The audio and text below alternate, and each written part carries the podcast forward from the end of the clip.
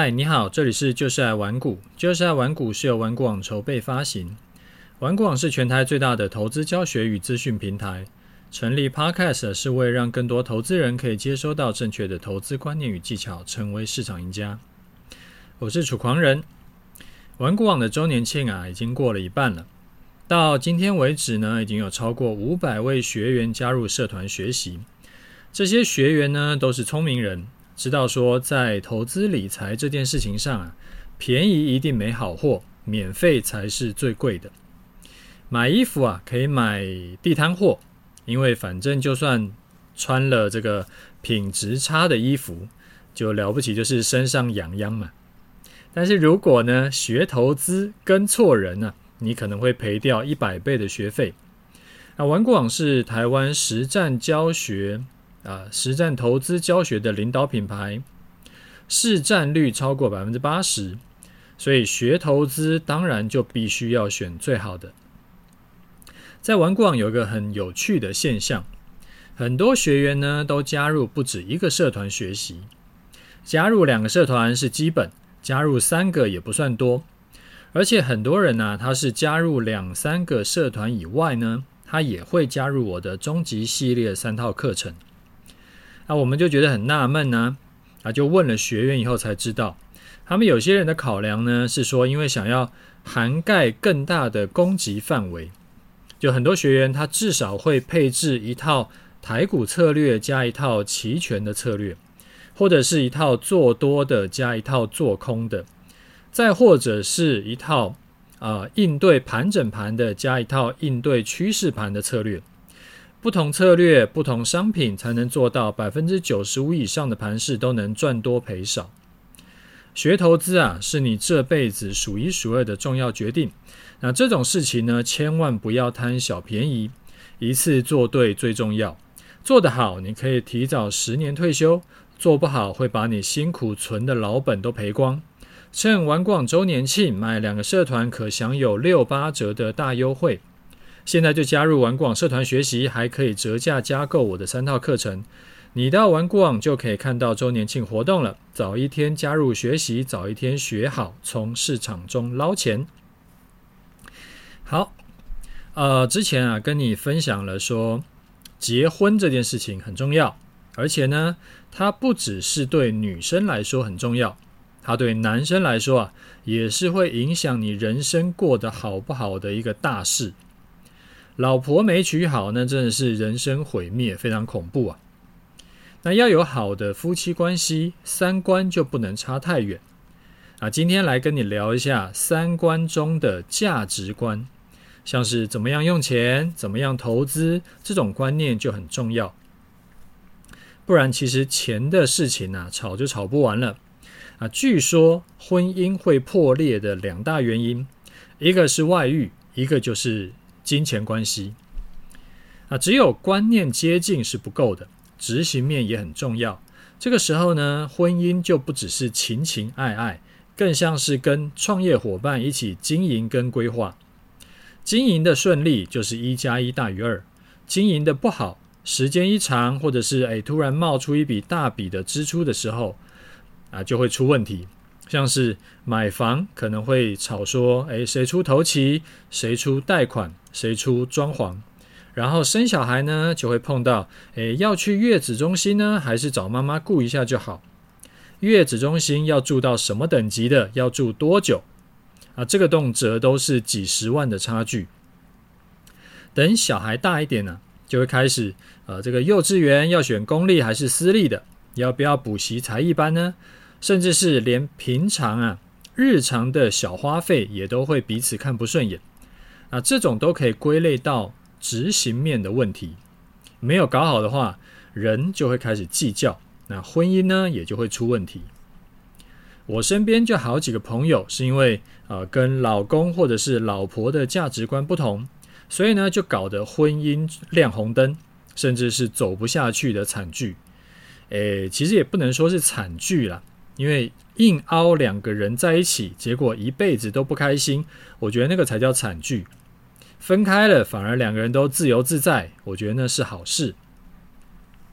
我来讲一下比较常见的几种家庭理财方式哈。有的呢是都给先生管，有的呢都是给太太管，也有的是开一个共同账户，两边分别出钱放在里面，然后像小孩啦或者是房子之类的共同支出，就从这个共同账户里面扣，啊，把个人的财务跟公共的财务分开，然后又可以彼此保有花钱的自由。讲到这里啊，我就想到有一张我很喜欢的图。就是一家四口的背影。那爸爸的背后呢，写着挣钱的；妈妈的背后写着管钱的；哥哥的背后写着花钱的。啊，很小一个弟弟，他背后写着新来的。我每次看到这张图呢，我都觉得很可爱。好，我们讲回来，免责声明先说一下，每个家庭适合的方法不一样，只有适合你们家的，但是没有绝对最好的方案。我家的情况，请不要随便套用到你家，可能会反而是这个我好心做了坏事，让你家更不开心。好，我分享一下我们家是什么情况。我们家呢都是上缴给太太管钱啊，其实应该说不是上缴啦，上缴一般来说就是啊我在公司领了钱以后我上缴。那呃我们家的情况是我只负责挣钱，然后每个月。的这个领到的固定薪资很低啊，我自己是没什么物欲，最大的嗜好呢就是逛 Uber Eats。不过我因为自己本来就是每餐都是吃他妈的鸡鸡胸肉或者是鱼或者是海鲜类，所以逛 Uber Eats 呢真的就是纯逛街不买的。那有时候还是太太看我的钱包诶干瘪，然后就帮我才补点钱进去。然后我太太呢，她是三不五时就会看看网拍，但是她买的都是便宜货，就是几百块钱的的东西，然后很少买到什么一两千、两三千以上的东西。那讲到物欲啊，我前两天去买衣服，之前说过，我平常就是三种颜色的衬衫各两件，轮着在穿，然后穿的就是去上班跟上节目嘛。有一件是绿色的衬衫，然后我在 YouTube 节目一个人讲的时候，我都是穿这件。那一件是紫红色的，就是录《财富狂奔》的时候，我都穿这件。啊，还有一件是蓝色的，然后是录 Podcast 节目的时候穿。然后像今天，今天是没有，因为今天这个就是有一些事情，所以说我今天是在家里录的。那我已经这样穿五六年了，那我也没有想说要换，反正我也不 care。那反正就是呃，就是每每次就是啊，今天是要呃做什么事情，所以说我就换什么衣服，这样我就没有去想这件事。那后来这一次会需要去买衣服啊，是因为我太太上个礼拜发现说，哎，我的衬衫因为穿太多次，然后已经穿太久了，然后开始褪色了。就我有一件绿色的衬衫嘛，然后我肩膀上的那个那个绿色啊，已经开始有点脱掉，它有点。有一点变，就是绿色变淡，它有点像，哎，怎么讲？就是本来是深绿色嘛，现在已经变浅绿色了，还是没有那么夸张了。就是它已经，它跟别的地方的颜色已经有点不太一样了。然后呢，我太太就问我说，要不要去换一下？那我就才趁着这个礼拜六去剪头发的时候，顺便去买。我本来是想说，跟原本买一模一样的就好了。啊，这样子更好，就是我要换也不需要这个去特别干嘛，就是反正无缝接轨。那后来发现呢，啊，这样做有困难，我想象的太美好，因为已经隔太久了。那同一个牌子也根本是找不到原本的那些款跟颜色，所以呢，我只好被迫要买一些其他颜色的回来换。不过我在买完衣服之后啊，我突然有个顿悟，发现说我真的物欲很低。因为我买了几件新衣服，理论上买东西都会开心嘛，但是我完全没有任何开心的感觉，所以我我也不知道这是好事还是坏事。然后那个家庭，哎，家里面的投资啊，投资的要做什么投资，这个东西就是我来决定。我太太呢是完全不管，除了有时候我这一笔交易赚了很多，我才会跟她讲。然后就是，哎，这个老公很厉害吧？她才会说：“哇，老公真厉害！”啊，听得出来有一点敷衍。那，我觉得夫妻的金钱观大方向要一致，然后就会比较，就是你们平常会比较 peace。所以我的钱呢，是给另一半管，我觉得很好，因为我相信他不会把家里的钱拿去乱花。而我身边的就是其他的有一些朋友，他们主要分成两种，有一种呢是上班族型的，就是他的工作是上班族。然后是领薪水的，通常呢，他们都会选择分开，各自管自己的钱，就是保有个人理财的弹性。然后大支出会互相讨论一下，其他的就比较不会去管另一半怎么花。那还有一种人是开公司当老板的，那通常呢都是老板，不不不是老板，通常都是老公会负责所有家用，所以家里面的支出。就是老公来来出，然后老婆呢，啊不一定是当家庭主妇，她也许也有自己的工作啊，她自己工作的赚的钱呢、就都是她的私房钱，她想怎么花怎么花。那我再分享一个跟共同账户或呃共同账户或者是分开账户的这个调查研究给你，美国圣母大学的一个心理学家。他是透过一间大型银行去做一个这个研究调查，然后去调查了三百九十六个客户，其中呢有两百八十一个人是独立账户，有一百一十五个人是跟另一半合并账户。然后他就去研究啊，分析说他们这一年的交易记录，那把消费分成实用型的消费还是享乐型的消费啊，结果发现呢、采用合并账户的家庭，花在实用型的支出会比分开管的人多四点四万台币，然后享乐型的消费会比分开管的人少了两万块台币。什么意思？就是说，你如果是采用共同账户的，你会把钱呢比较多花在实用性值。那自己花自己的钱的，会比较花在享乐上面。啊，当然也有可能他们调查的对象本身性格就是这个样子，就是省钱的人本来就比较偏好共同账户，享乐的人本来就比较偏好独立账户。但是研究者啊，他就去又做了另一个实验，想要说证明说到底是什么原因。他强行将任意一组人。就是有可能选到享乐型的，也可能是选到实用型的人。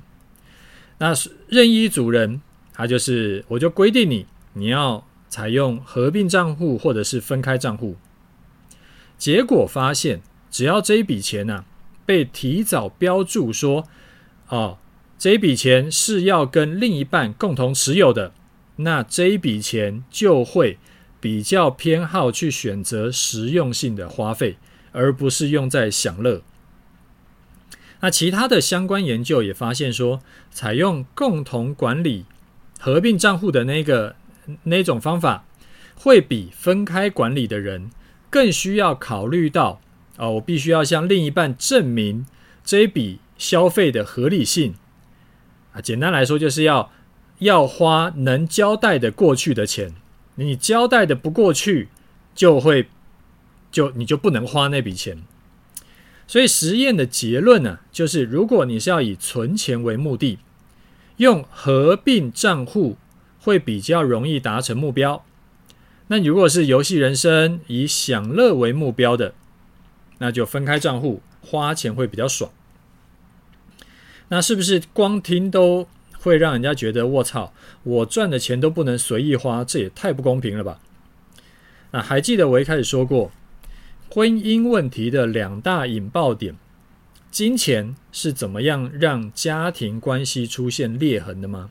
就是其中一方感受到不公平的时候，例如说两个人的收入落差很大，那家庭支出应该要出一样多吗？还是应该要按照比例分配？还是甚哦，另外一种情况是。当其中一方是没有工作，他可能要帮忙顾家里，或者是家里有人生病要帮忙照顾的时候，或者是要生小孩的时候，或者是有一方他提早退休，只有一个人在工作的时候，那心里就会不平衡嘛，就会冒出那个他妈的真不公平。这其实就是对一种，就是一种对婚姻的警讯。所以我要提醒你，以家庭为前提的理财，要随时保持可以修正的弹性。不是说刚结婚的时候啊，我们就来订一个契约啊，这个直接刻在石板上面，绝对不能改。因为家里的状况就会随着你的人生一直改变，一直往前走。然后啊、可能是呃要买房了，或者是呃有生小孩了，或者是要换工作了，或者是照顾家人，或者是退休，所以你也会需要不同的应对的这个方法。那共识这种东西，它当然不是从天上掉下来的嘛，它是讨论出来的。你觉得脑子开始冒出说这样真他妈不公平？我很不爽的念头的时候，你不要想说，哎，我先忍一忍，你委屈自己来解决问题，因为委屈自己通常无法解决问题。有些人呢，委屈委屈的就把自己给感动了，觉得我真他妈伟大，然后呢，问题还是一样存在。就像我们一开始说的，既然结婚了，问题就不只是有没有感情，而是要看怎么经营。所以早点提出来跟另一半讨论。就像我之前忘了哪一集说的，你不用跟他讲道理，就说你的感受。我感受很不公平，我感受很不舒服，所以我觉得需要跟你讨论一下，我们该怎么解决这件事。那如果另一半不理你，就讲一些风凉话，讲一些鸡巴话，例如说啊，反正你赚的钱也没我多，那或者是啊，不然你是想怎么样嘛？那你就赶紧认真的评估，说是不是要把这段关系停损掉？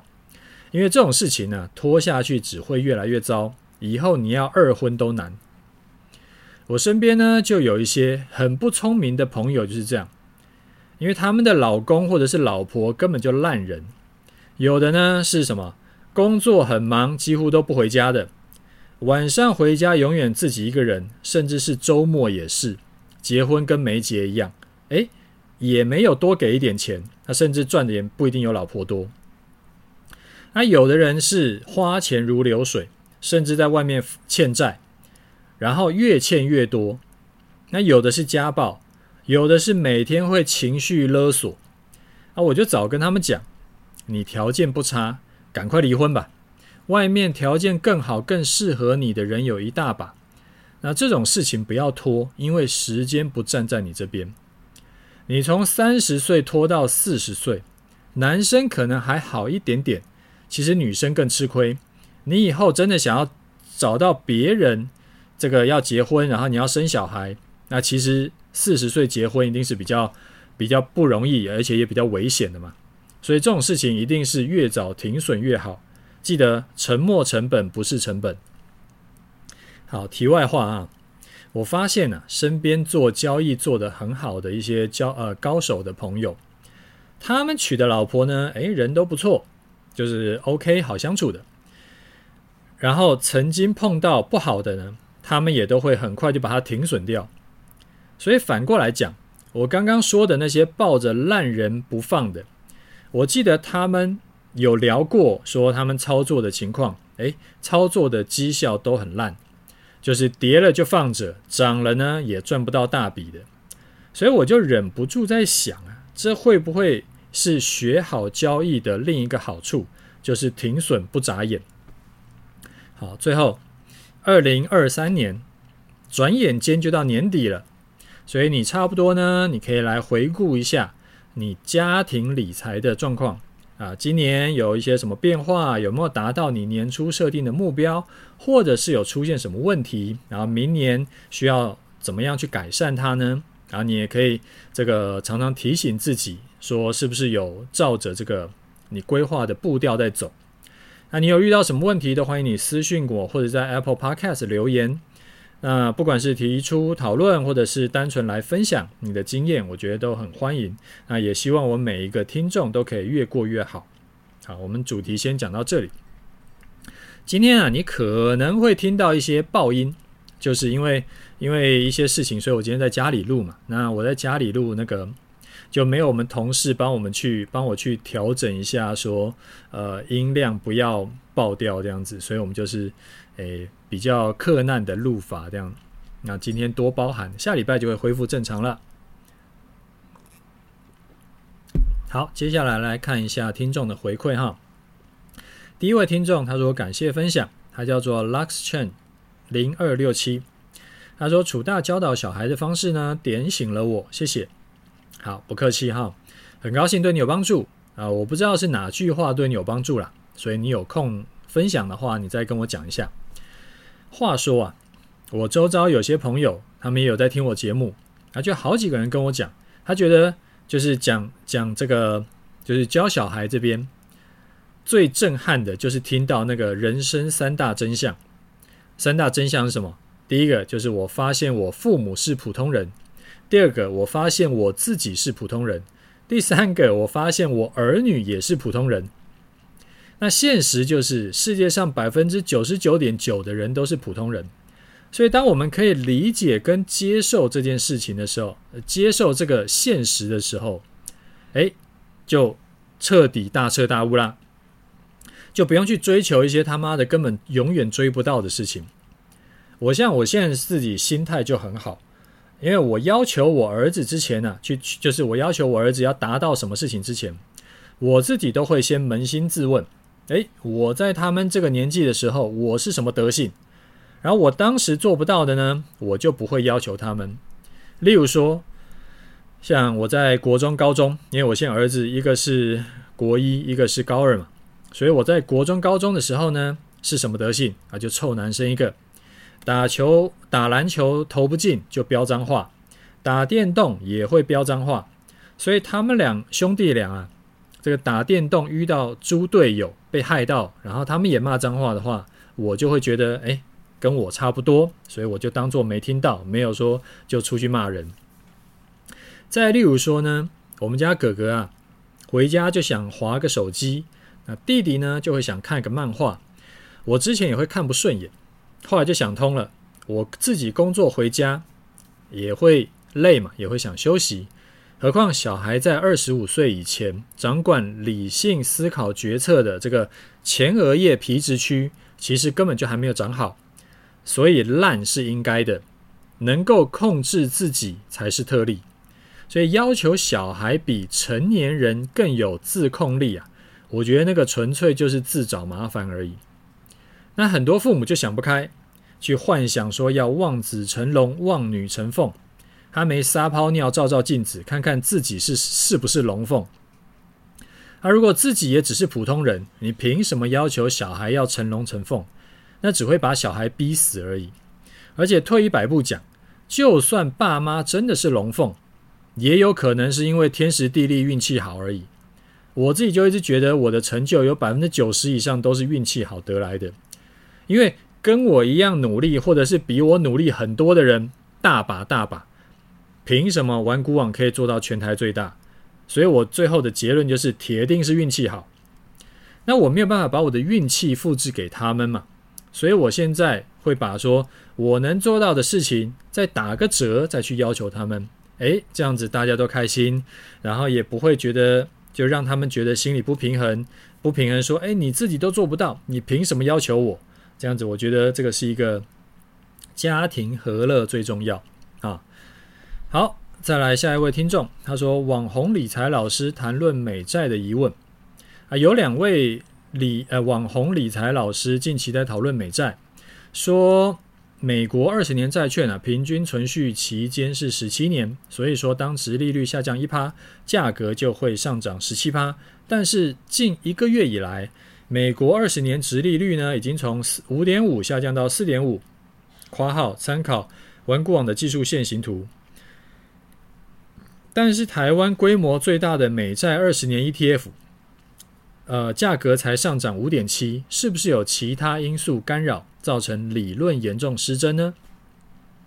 好哈，你的问题呢，刚好就是我上个礼拜 podcast 有在讲的，债券价格啊，真的不是可以纯理论算出来，因为它有很多变数影响嘛。例如说，我上集节目讲的啊，这个联准会是不是持续有在抛售美债，还有其他国家政府的动向。像日本跟中国这一年多来就卖了超过五千亿美元的美债。然后还有像是，因为你如果说你买的是那个，你应该讲的是元大美，元大什么？呃，美债二十年嘛，零零六七九 B 嘛，那它是在台湾的，所以说你还要去看一下汇率的问题，因为那个那个美国殖利率往下掉啊，就是价格往上涨嘛，但是那个时候同时台币也往上涨，所以美金往下掉，所以这个也会去影响，而且我记得掉了还不少，那。这个也是一部分的原因，还有像我上一集节目有讲的那些东西，那其他内容我就不重复了，你就可以自己去听一下。好，再来一位听众，他说：“呃，楚丹您好，今年快结束了，说声圣圣诞快乐。说实在的，今年对我来说并不是一个好年，账面上亏损不少，工作也烦心。不过好险，家人都平安。我自己是用技术分析画线来抓转折操作，对象从黄金到各国股市（括号）。”以台湾卖的 ETF 操作，那虽然说有点厚脸皮啊，但是还是想要麻烦楚大给点操作建议。我是不是关注太多目标，导致杂讯太多，或者是，诶，或者是标的太多的时候，资金应该怎么分配会比较适当呢？啊，目前我有购买中级波段跟中级投资组合，啊，最近也想要加入新社团，学学新的投资方法，想要请教楚大几件事情。第一个，今年台湾呃台股的趋势不明显，到目前为止绩效最好的社团是哪个？好，第二，因为家里还有个七岁跟五岁的小孩要照顾，所以每天下班后啊，实在腾不出太多时间研究。不过上班可以偶尔看盘，不知道有哪个社团比较适合呢？谢谢。好，是不是关注太多目标啊？这个东西比较没有一定标准，因为就是每个人不一样嘛。有的人呢，他就可以看很多目标；有的人就不行。那怎么判断呢？就看你这样做是不是能赚钱。能赚钱就代表说对你来说这样是 OK 的。那除了能不能赚钱是一个评估标准以外，你也可以参考另一件事情，就是你看很多讯息会不会让你很焦虑？好比说。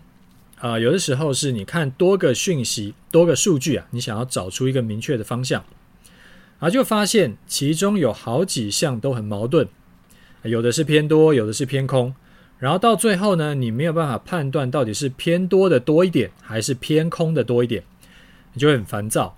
我以前就有经历过这种情况，然后看数据是一个点，操作各国的这个从原物料到指数，也是一个点。做太多市场啊，我觉得不一定是好事。一个是你真的是会忙不过来，另一个呢就是会影响你的心情，而且这两个还会互相影响。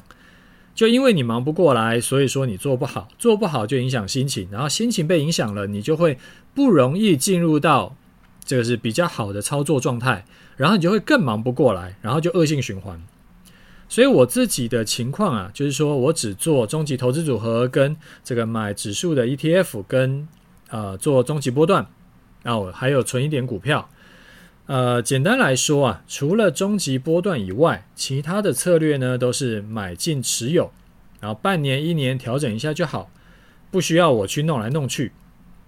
不过这是我的情况，因为我除了投资以外，我还花很多时间去处理公司的事。还有，我几乎每天都会花时间运动啊，没买，现在大概是一个礼拜运动五天吧。然后陪老婆小孩，我也会花时间。而且我因为本金呢、比一般的上班族都要大一些，大好一些，所以呢，我也不去追求快速获利，我就稳健成长就好了。我每年都赚钱就好了。所以，如果你想要赚得快更快一点。你可能还是需要比我更积极做单，比较能够有感获利。但这种东西都是要拿捏一个度，就是你不能做太多，你也不能做太少。就是以你自己的情况来说，那那个度呢，就需要你自己去衡量。你觉得最近说啊，这个这样子弄，诶，不会累，但是赚太慢了，代表说你可以再更积极一点。反之，如果你觉得哇，现在已经身心俱疲，然后还一直赚不到。就是一直赚不到那种本来可以赚到的钱，然后去亏那种本来不应该亏的钱，那就代表说，对你来说，你现在的这个 load 点太大了，你需要断舍离一下。好，这个是第一点。第二点呢，就是今年的盘呢、其实很特殊，因为今年几乎所有做指数顺势交易的都全死，就是死多死少的差别啊。有的人是重伤，然后 GG 了，然后有的人呢是只有小伤一点点，那有的人是有很多人，反正都是那个做不好了。那但是过去多年来啊，指数顺势交易派是相对获利比较多的啊。反过来讲，长期来看做指数逆势交易的早就死翘翘了，死好多次了。所以你要单纯用今年这种特例年来当做选择标准会很奇怪，因为如果明年恢复正常怎么办？好，那不过还是回答一下你的问题。今年的盘呢，赚的比较多的，当然就是几个当冲社团嘛。因为无论是趋势盘还是盘整盘，都跟他们没有什么太大关系。例如说获利啦、老渔夫啦、轨道央啦。然后东尼台股社团在上半年台股行情不错的时候，所以他的上半年表现也很好。我记得是赚了不知道三四成吧。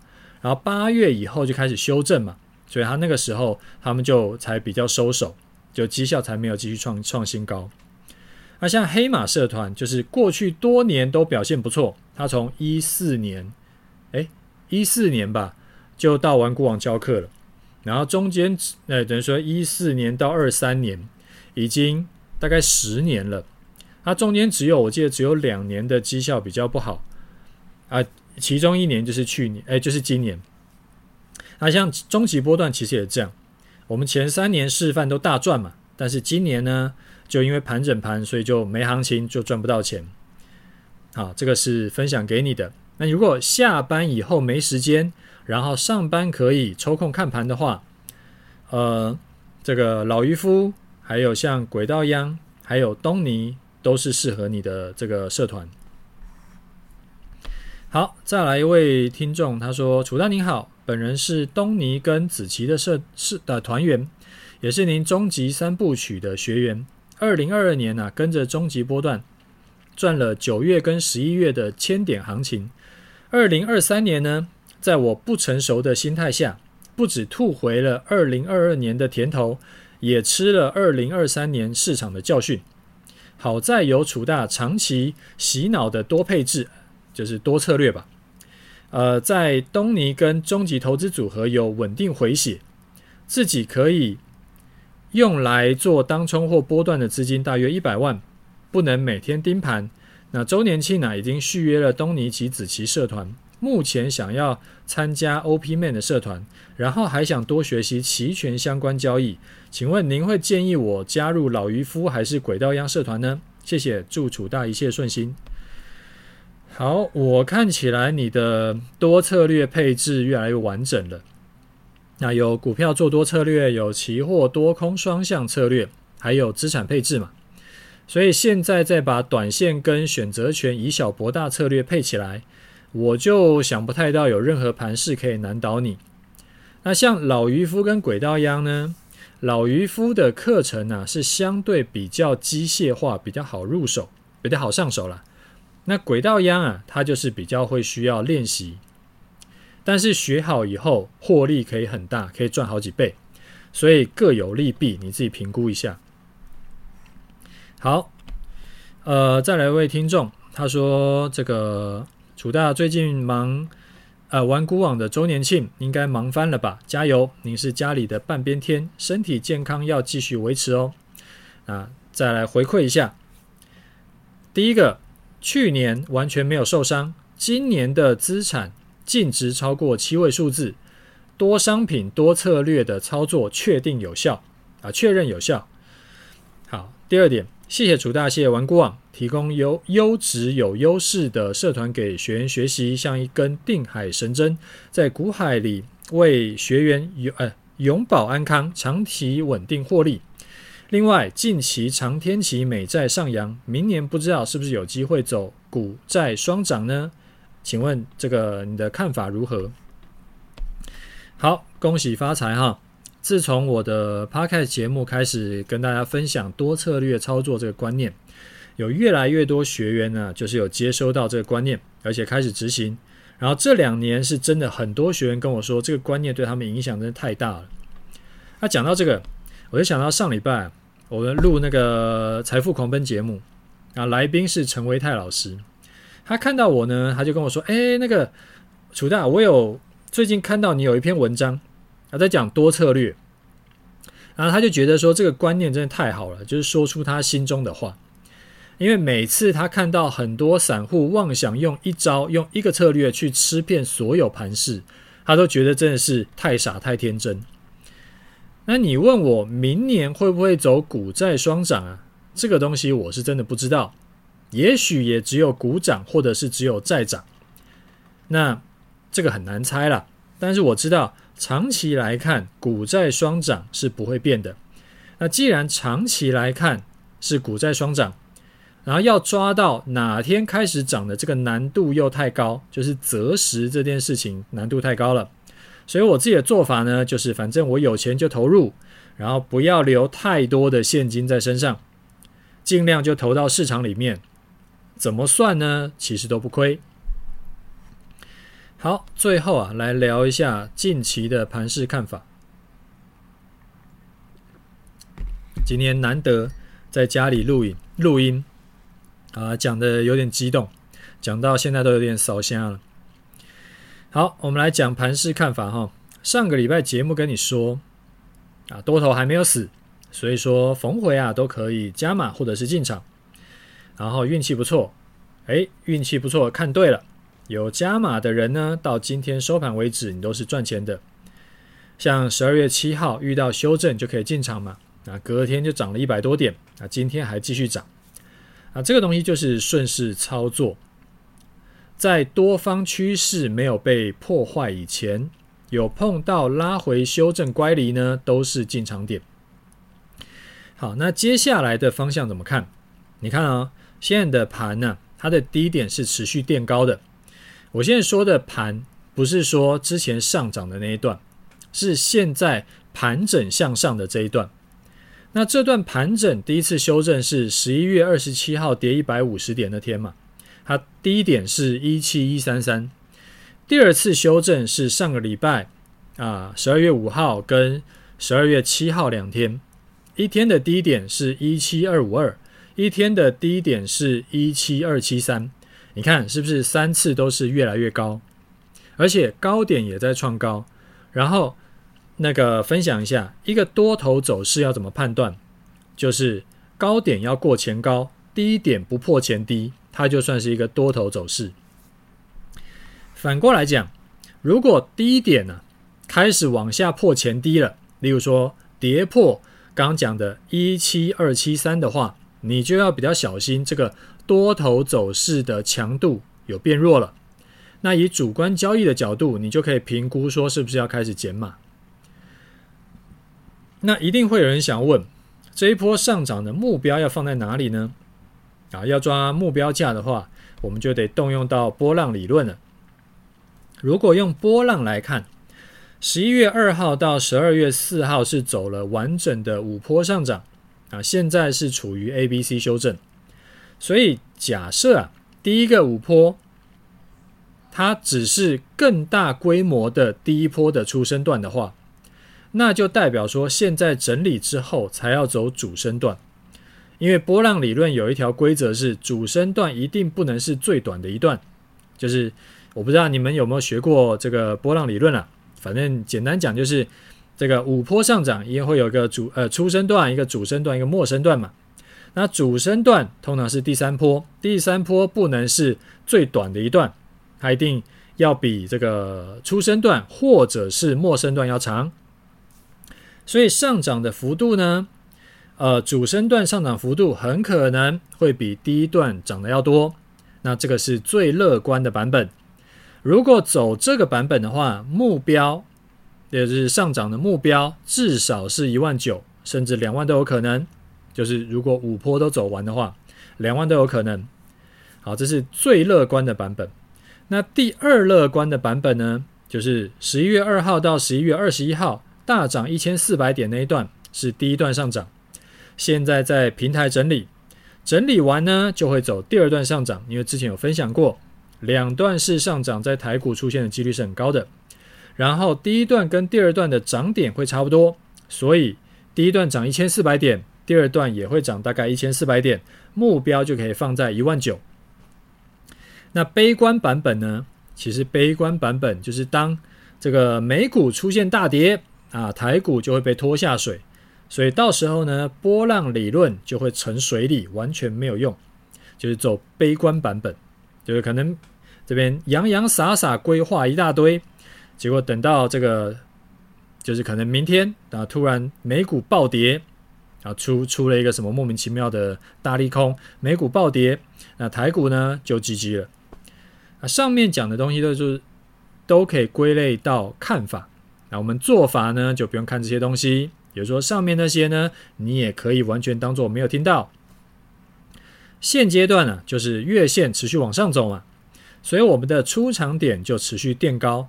每天月线往上走个二三十点，我们的账上获利呢就成长个二三十点。那之后。如果哪天开始修正，收盘跌到月线以下，隔天中午十二点还挣不回来，就出场，就这么简单。然后记得哦，你加码单跟基本单的出场条件是一样的。到时候啊，如果满足了出场条件，你就要一起出掉，你不要留一个尾巴在那边。好，最后同步一下，我们呢终极波段的学员这一次的进场点应该会在一万七千一百点附近。那不管是大盘还是期货，其实都差不多。所以到今天收盘为止啊，账上的获利应该还是在三百多点。那月线已经很靠近了，所以如果大盘没有这个接下来继续攻击的话，这一笔单呢，很有可能在这个礼拜或者是下个礼拜就会满足出场条件了。那这一笔单获利出场，呃，获利入袋的机会啊，是蛮高的。这个跟大家同步一下，好啦，那我们今天节目就讲到这里，OK，就这样，拜拜。